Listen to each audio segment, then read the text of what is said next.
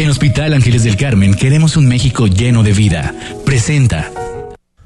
Son las 8 con 38, todos los miércoles nos adentramos en el mundo de la salud para que conozcas mejor los temas que más te preocupan con los principales especialistas del mejor hospital de nuestra ciudad, el Hospital Ángeles del Carmen. Hoy vamos a hablar un tema que al menos yo en redes sociales he visto mucho que tiene que ver con el síndrome de Asia así, síndrome de Asia en implantes mamarios. Lo vamos a platicar con la doctora Jessica Saavedra Espinosa, especialista en cirugía plástica. ¿Cómo estás, doctora? Hola, buenas noches. Muchas gracias por la invitación. Bienvenida. Encantados, encantados en recibirte. Oye, a ver, Platícanos a ver de entrada, vámonos al ABC. ¿Qué es el síndrome de Asia? Bueno, el síndrome de Asia es un conjunto de síntomas y signos clínicos que se fueron agrupando eh, alrededor del 2011.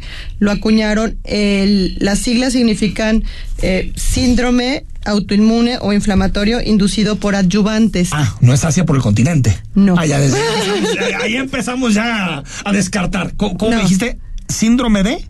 Autoinmune inflamatorio inducido por adyuvantes. A ver. Está fácil para aprender eso. Ahorita lo recitamos, no te preocupes.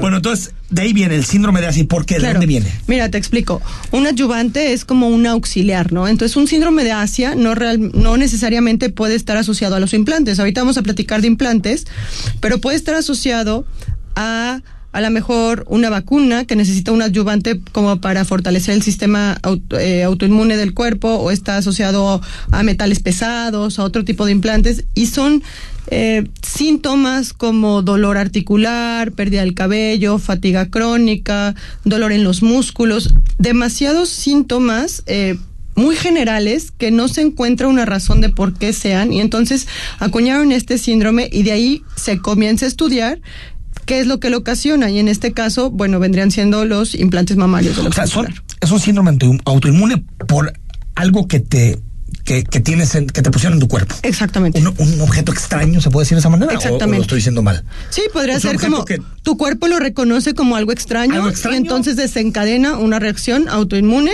para, digamos, atacarlo o defenderte de él. Y entonces empiezan a ver todos estos síntomas, ¿no?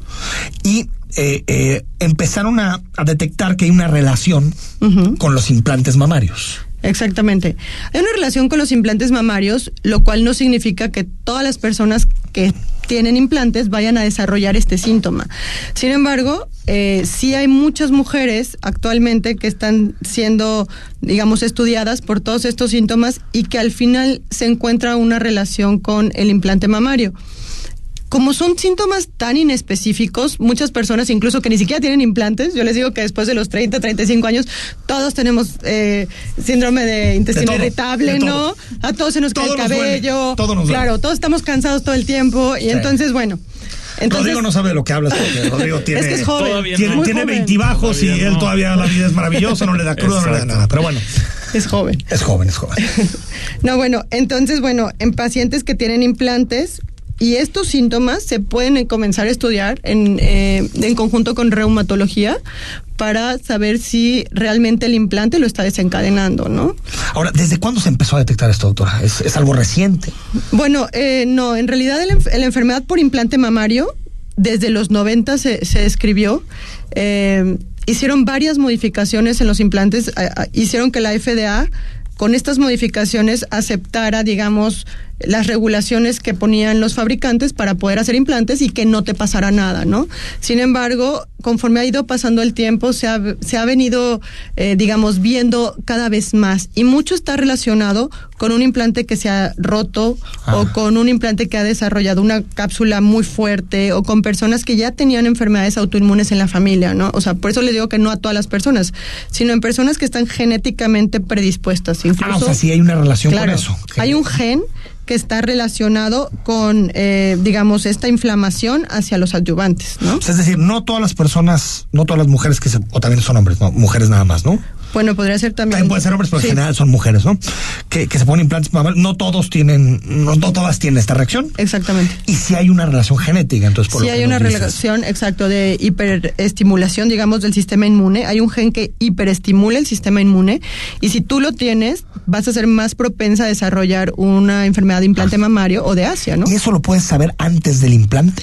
En realidad, no- muy poca gente se estudia de esta manera genéticamente, pero hay eh, cosas en tu historia clínica como, por ejemplo, si eres una persona con muchas alergias, Mm. eres más predispuesto a esto. Si tienes enfermedades autoinmunes en casa, si tienes diagnóstico de síndrome de intestino irritable, O sea, si cumples todas estas, mejor ni te los pongas. no te pongas un implante. O bueno, póntelos y sabes que puedes desarrollar esto. Se ha visto que al retirar los implantes hasta el 80% de los síntomas revierten. Ah, ok. En los que sí son Entonces, obtiene una reales. reacción, pero después si, los- si quitas los implantes, el cuerpo reacciona bien Exactamente. a esto.